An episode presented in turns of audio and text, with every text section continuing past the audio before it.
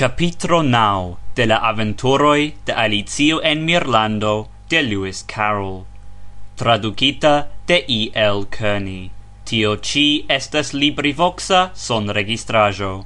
Ĉiuj son registrajoi estas publica vajai Por plia informoi au por volontuli, bonvolu viziti LibriVox.org. Son registrajo farita de Nicholas James Bridgewater La aventuroi de Alicio en Mirlando de Lewis Carroll Chapitro Now. La viv-historio de la falsa kelonio Vi ne povas imagi, diris la Dukino, kiel gioige estas por mi revidi vin, mia cara? Dirante tion, si ligis sin al Alicio, per la braco en tre bon camarada maniero, cae ili ec marsis cune. Tre placis al Alicio trovi, che la ducino estas nun bon humora, cae si interne pensis, che antaue, ciam ili rencontigis en la cuireo, eble igis sin malagrabla nur la pipro. Ciam mi estos ducino, pensis si, da pipro mi havos en mia cuireo giuste neniom. Supo povas esti tre bona sen pipro, eble pipro estas ciam la causo kiu igas la homo in colerai, cae si daurigis tre fiere, quasau consciante, che nun si eldonas novan principon, tre gravan por la homoi. Nur vinagro acidigas ilin, nur camomilo maldolcigas, kai lasta kai plei grava principo nur sukerajoi dolcigas la infanoin. Se nur la plena giuloi tion scius ili estus ja malpli sparemai. Si jam tutte forgesis la dukinon kai exalti surprize audante sian vocion diranta vi ion pripensas mia kara? kai pro tio forgesas paroli. Mi ne povas en la nuna momento citi la moralon de tio, sed credeble mi rememoros gin poste. Eble gi ne havas moralon, Alicio curagis diri. Tut, tut, vi bubino, diris la ducino. Cio ja havas moralon, se nur oni povas trovi gin. Dum si parolis, la ducino premis sin pli forte contra Alicio. Alicio ne tre shatis tiun ci tro proximigion. Unue, char la ducino estas de proxime tre malbela, cae due, char si havas giuste la taugan altezon por apogi sian acran mentonon sur la shultro de Alicio. Tamen, char si ne volis esti malagrabla, si laueble toleris cion. La crocetludo shainas nun progressi pli bone, diris ci. Mi consentas, diris la ducino, cae de tio la moralo estas. Ho, nur la amo, nur la amo igas la mondon rondiri. Ciune ne iu, prescal sarcasme demandis Alicio, antaue diris en la cuireo che la condicio de tiu rondiro estas che ciu attento nur sian aferon. Nu, la signifo ja estas prescau sama, diris la ducino, shultrumante Alicion per sia mentonego. Cai de tio la moralo estas, se vi prisorgas la senson, la sonoi prisorgos sin mem.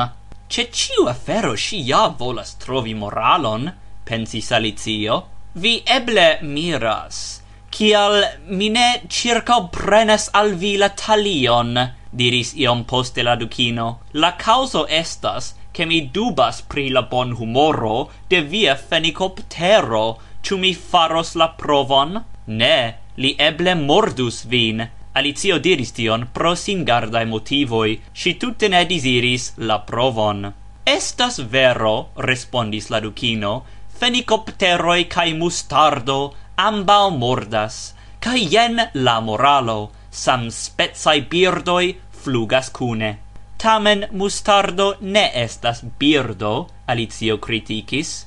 Vi estas prava kiel ciam, affable consentis la ducino. Mi tre admiras vian spritetson, per viae paroloi via igas cion clara. Mi credas che mustardo estas mineralo, ciune? diris Alicio. Ies, compreneble, diris la Ducino. Si shaine estis preta consenti al cio ain de Alicio dirota. Ne malproxime de tie ci, mi mem havas grandan mustard mineon, cae la moralo, da tio cion mi jam havas en min, vi netro enigu en min. Alicio dume profundigis en pensoin, cae pro tio ne attentis ec ne audis pri la ducina mineo. Post unu minuto si e cris Ho, iam fine mi bone memoras. Mustardo estas legomo, quancam gine havas la aspecton esti tia. Mi tutte consentas, de nove diris la consentema ducino.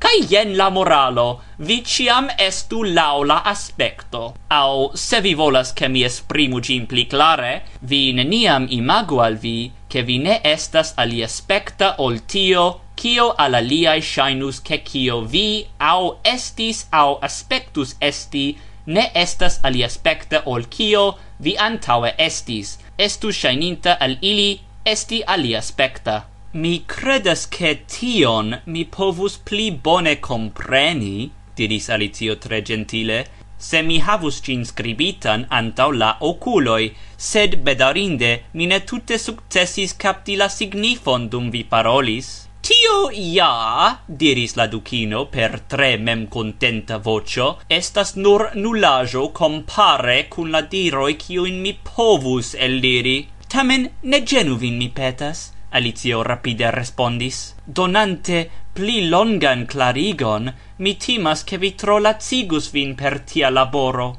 Ho, ne parolu pri la laboro, mi petas, diris la Ducino, mi ja offeras al vi donatse cion, cion mi diris cis nun. Ien donatso effective nul costa, pensis Alicio, mi tutte ne shatus, che la nasco tagai donatsoi estu tia spezai, sed tion si ne curagis diri laute. Ciu ree vi pensas? diris la ducino, cae Alicio denove senti sur la shultro speciale fortan ekpremon de la ducine mentono. Mi ja raitas pensi, iom acre respondis Alicio, char si comensi senti sin genata. Vi raitas certe, consentis la Ducino, sed ne pli ol porcoi raitas flugi, cae la sed in tiu momento Alicio forte surprisigis, char ec en la comenzo de tiu tre shatata vorto la Ducina vocio ec velcis, cae la Ducina braco, ligita cun la scia,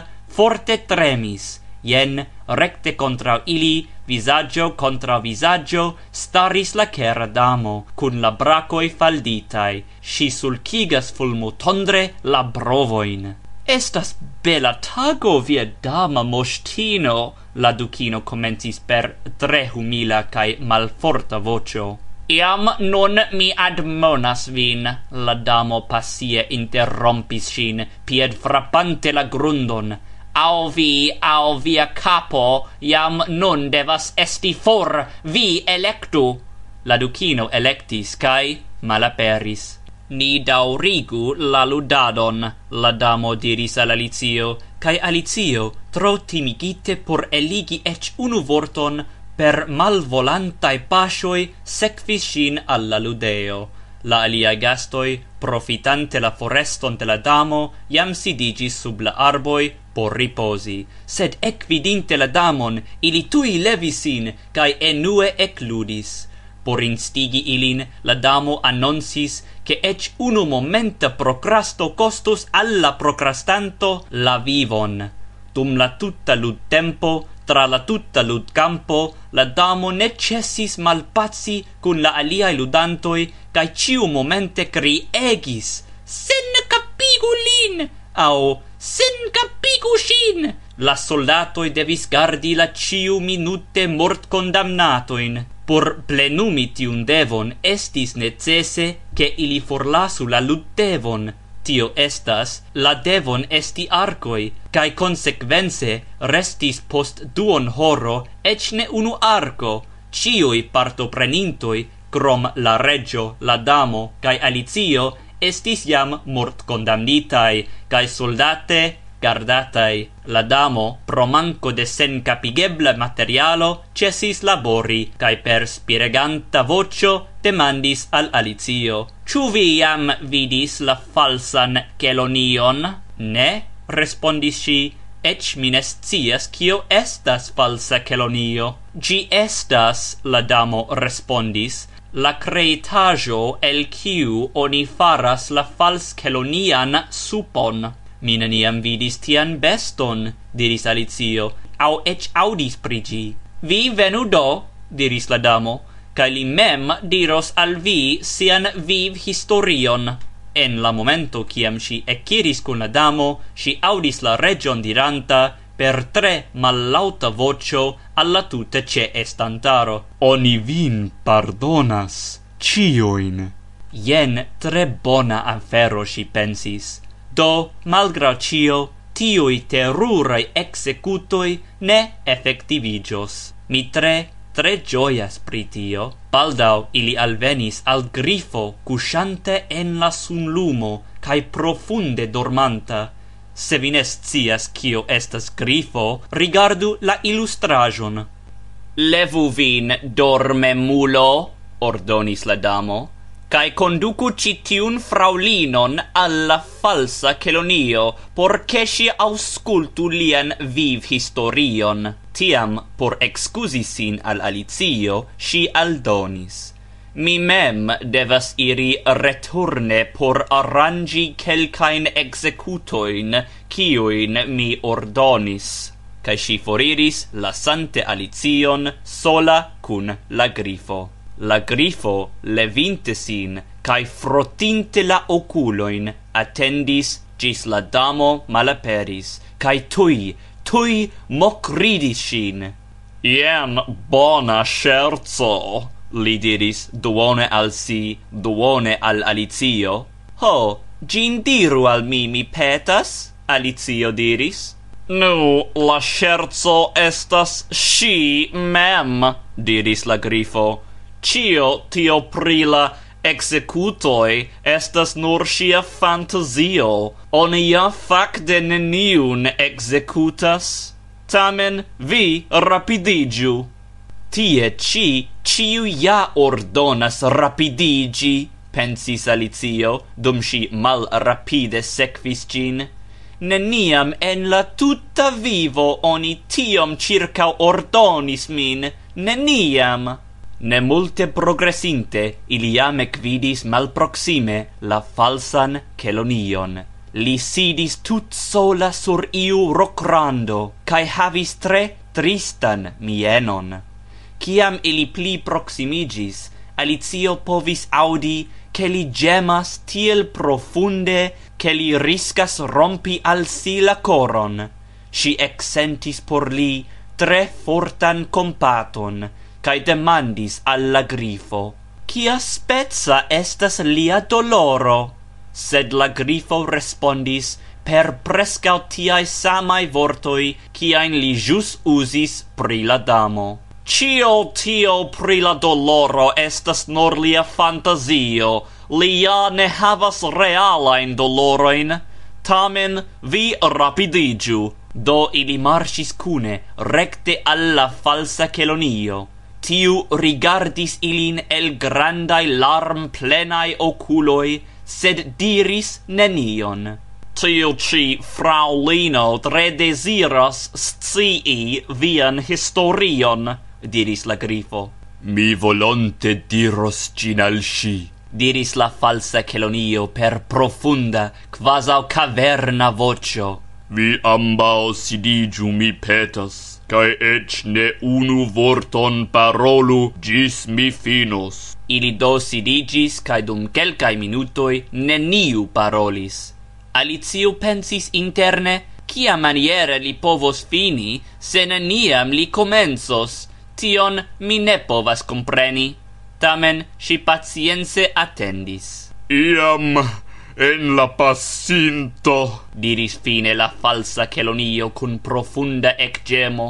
Mi estis vera Kelonio. Sequis tiu in vortoin tre longa silento, kiun interrompis nur la ocasai interjectioi. Hitz de la grifo cae la constanta plorgemado de la falsa Celonio.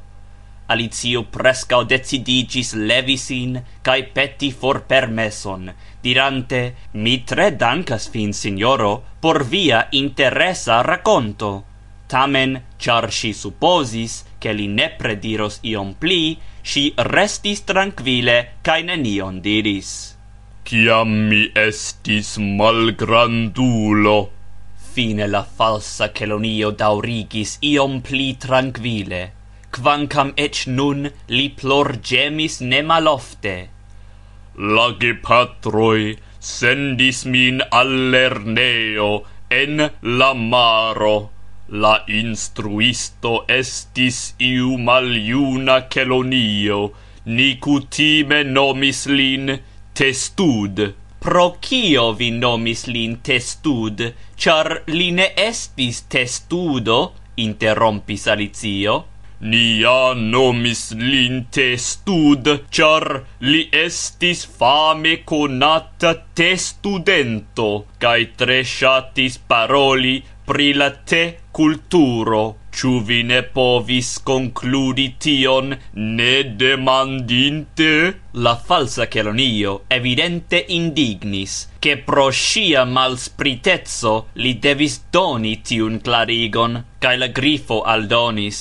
Vi devas honti demandinte pri tia simpla afero. Tiam, por doni pli fortan emfason alla riprocio, ambau sidi silente, cae rigardegis Alicion, gis pro confuso si estus tre contenta che la tero malfermigiu cae covru shin. Fine la grifo diris alla falsa Celonio, Vi rapidu, mal rapidulo! Oni ne povas tie ci attendi la tutan tagon! La falsa Kelonio daurigis per jenai vortoi. Yes, ni iris alla lerneo en la maro, quancam vi eble ne credas tion. Mi ne diris che mi ne credas, interrompis Alicio. Via ofte diris tion, diris la falsa Celonio. Almeno se vi similas aliaen hominfanoin cae antau ol Alicio povis ree ec paroli, la grifo ec cris al si severe. Vi fermu la bushon! La falsa Celonio taurigis. Tre bonan instruadon ni havis, facte ni iris lerneon ciu tage. Pritio vi ne devas fanfaroni, diris Alicio, ancau mi iras en ciu tagan lerneon Ciu vi lernas extrajoin? demandis la falsa Kelonio. Yes, respondis Alicio, la francan lingvon kai la muzikon. Ancau la vestlavadon? demandis plue la falsa Kelonio. Certege ne, indignis Alicio Do, malgrau cio, la via ne estis effective altranga, bonstila lerneo, diris triumfe la falsa Celonio. En la nia onia presigis ce la confino la franza lingvo, la musico, cae la vest lavado extrae. Lau mi, vi ne multe besonis la vest lavadon, diris Alicio, char vi vivis sur la mar marfundo. Miaj gepatroj povis pagi nec por tiu extrajo, nec por la aliai, la falsa Celonio diris gemante. Ili pagis nur la ordinara in curs pagoin. Cia in temo in la ordinara curso en havis? Alicio demandis. Por comensi, respondis la falsa Kelonio, la libro lecado, cae la plum scrapado, ancao la diversae facoi de aritmetico, ambitio, corpremo, multimplico, cae diveno. Pri multimplico, Alicio curagis diri, mi neniam audis, cio ci estas. La grifo levis surprize ambaŭ birdpiedojn. Li anco havis en la posta parto du bestpiedojn. Vidu la ilustraĵon. Kion? ec cris, Neniam audis pri multimpliko cae tamen scias pri la divenarto. Nu tiu arto cae la arto multimpliki estas reciproke conversai, kai nur post kiam oni multe praktikas implikon estas permessate ec comensi la arton diveni. Diveno sen antaua impliko estas ja tute senvalora.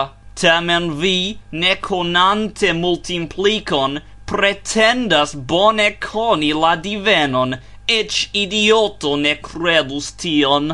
Alicio jam ne havis la kuraĝon por demandi plu al la Grifo pri la marlerneja aritmetiko, turnante sin for de li, ŝi demandis al la falsa Kelonio: "Kion alian vi devis lerni?" En la unua loko la misterojn respondis la falsa Kelonio, calculante la temoin per siai piedagioi. Nome mistero antiqua? kaj mistero moderna ancao la disigarto la disigarta instruisto estis maliuna angilo quiu venis nur unu foion en ciu semaino li instruis al ni disigi ciuin objectoin, ciu ebenai, ciu solidai, cae colerigi florbildoin. Cia maniere oni faris tion? demandis Alicio. Nu, la detala clarigo estus ja tre teda, diris la falsa Celonio. Tamen mi certigas al vi, che niai lerneanoi, se ili besonus exemple, rugigi blancain rosoin, kiel hodiau la giardenistoi de la damo, tre hontus usi ilian colorilon, cae ec por rugigi la damon mem, la coleriga metodo estus multe pli bonartista ol la coloriga, eble la grifo volos aldoni pluan clarigon. Mi ne povas, diris la grifo, char pro manco da tempo mi neniam lernis la colerigarton, La classica professoro tre occupis mian tempon, li ja estis vera cancro. Mi ne lernis de li, diris gemante la falsa Celonio. Oni diris, che li instruis la ratinan cae blecan lingvoin. Ciu mi estas prava? Tutte prava, diris la grifo, ancao gemante, cae pro la dolorigae memorajoi ili ambau covris la visagioin per la piedagioi. Cae ciom da horoi ciutage vi studis en la lerneo? Alicio faris tiun demandon en la celo kiel eble plei rapide en conduci novan paroltemon. Dec horoin, respondis la falsa Celonio, en la unua tago, nau en la dua, cae tiel plu. Ien tre curiosa arrangio, diris Alicio. Nu, ligigas cun tiu curiosa arrangio, al diris la Grifo, unu tre shatata konsekvenco, char en la decunua tago nuligigis ciui lezionoi. Ciu vi volas comprenigi, diris Alicio tre mirigite, che en la decunua tago la lerneianoi havis la tempon tute libera? Certe, diris la falsturto. Kaj kio okazis en la dekdua tago? Alicio vigle demandis. Jen suffice pri la lezionoi, la grifo interrompis sin tre firme. La falsa Kelonio nun racontos al vi ion pri la ludoi. Fino de capitro nao. Son registrajo farita de Nicholas James Bridgewater en Londono, Britio.